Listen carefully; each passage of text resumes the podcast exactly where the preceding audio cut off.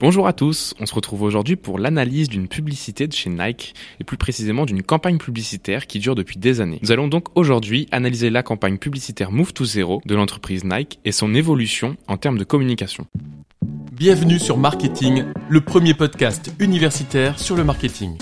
Commençons par présenter la marque. Nike est une multinationale fondée en 1971 en Amérique par Bill Bowerman et Philip Knight. Elle est, depuis 1981, leader sur son marché. Son succès repose sur différents points, dont des sponsorings de Michael Jordan en 1984 à Neymar ou Mbappé en passant par Virgil Abloh en 2017. La marque s'impose sur tous les univers, comme le monde du sport, de la musique ou encore de la mode.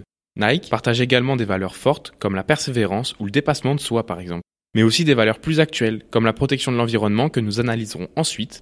Lancée début 2020, lors du confinement, la campagne Move to Zero commence avec l'apparition d'un nouveau logo chez Nike, représentant différents souches en forme de cercle pour représenter un soleil ou une planète naturelle, mais aussi une roue, aller de l'avant, avancer.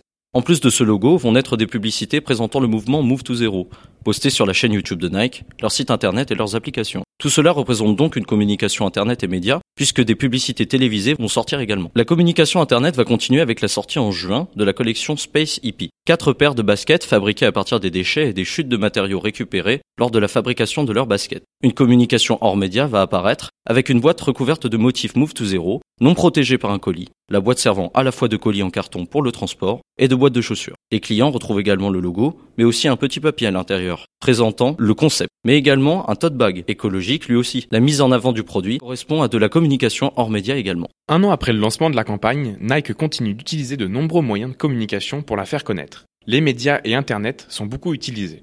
En effet, Nike va faire un énorme coup de communication en partageant sur les réseaux sociaux, dans la presse et sur leur site et leur application leur nouveau projet, la collecte de 20 000 paires de baskets pour réaliser la rénovation d'un city-stade grâce au recyclage de ces chaussures. Des affiches sont présentes dans toute la capitale de la Serbie, sans oublier les points de collecte au sein des magasins Nike et de leur communication, autant sur les réseaux sociaux que sur l'application. Après 6 mois de collecte, le stade voit enfin le jour avec tout son sol réalisé à partir de baskets recyclées. Enfin, Nike communique sur sa campagne zéro déchet en réalisant des partenariats rémunérés, notamment avec BFM. Cette communication média et internet explose tout le long de 2021, avec de plus en plus de publicités à la télévision présentant le mouvement. Sur leur application, avec de mini-vidéos explicatives ou encore sur leur chaîne YouTube. Toute cette communication permet l'acceptation de cette gamme de produits recyclés, car les premiers modèles étaient beaucoup critiqués pour leur aspect recyclé, plutôt original et ne collant pas vraiment avec les attentes au niveau de l'esthétisme des baskets pour les consommateurs. Certains retailers de Nike vont même communiquer sur le mouvement pour ensuite inciter à l'achat sur leur propre site.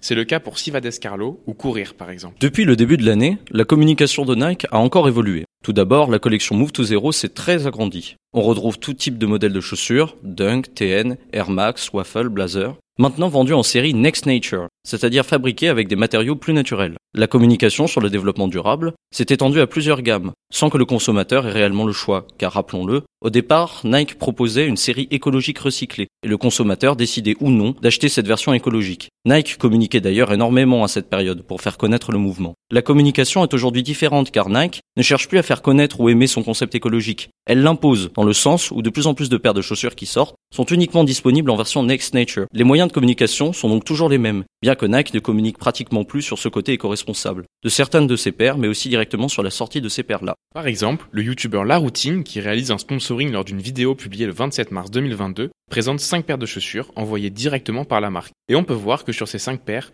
2 sont de la gamme Move to Zero. Et pourtant, ce n'est clairement pas autant mis en avant que si la vidéo avait été tournée en 2020. Presque la moitié des paires que Nike lui a envoyées sont de la gamme Move to Zero, et pourtant le but de son sponsoring est juste de mettre en avant le Air Max Day. Nike communique sur ses produits et beaucoup moins sur sa gamme écologique. Et pourtant, la marque continue de faire évoluer le projet, puisqu'en plus d'avoir étendu la gamme de chaussures écologiques sur des chaussures classiques, c'est-à-dire que ce n'est plus une nouvelle paire de baskets écologiques, il s'agit d'une paire qui existait déjà transformée avec des matériaux écologiques. Maintenant, les chaussures sont envoyées dans des cartons avec la présentation du concept écrit dessus. Il n'y a plus de papier à l'intérieur des boîtes de chaussures, les baskets ont une étiquette cartonnée accrochée présentant encore une fois le concept, et la semelle est devenue jaune avec le logo du mouvement et non le souche classique. Nike communique donc davantage en hors média, en s'adressant directement à ses consommateurs depuis cette année, notamment en communiquant principalement sur ses applications, son site et sur ses points de vente. En somme, en communiquant sur son mouvement Move to Zero, Nike a des objectifs affectifs en général puisqu'elle souhaite faire aimer la marque pour ses valeurs écologiques, marque protectrice de l'environnement,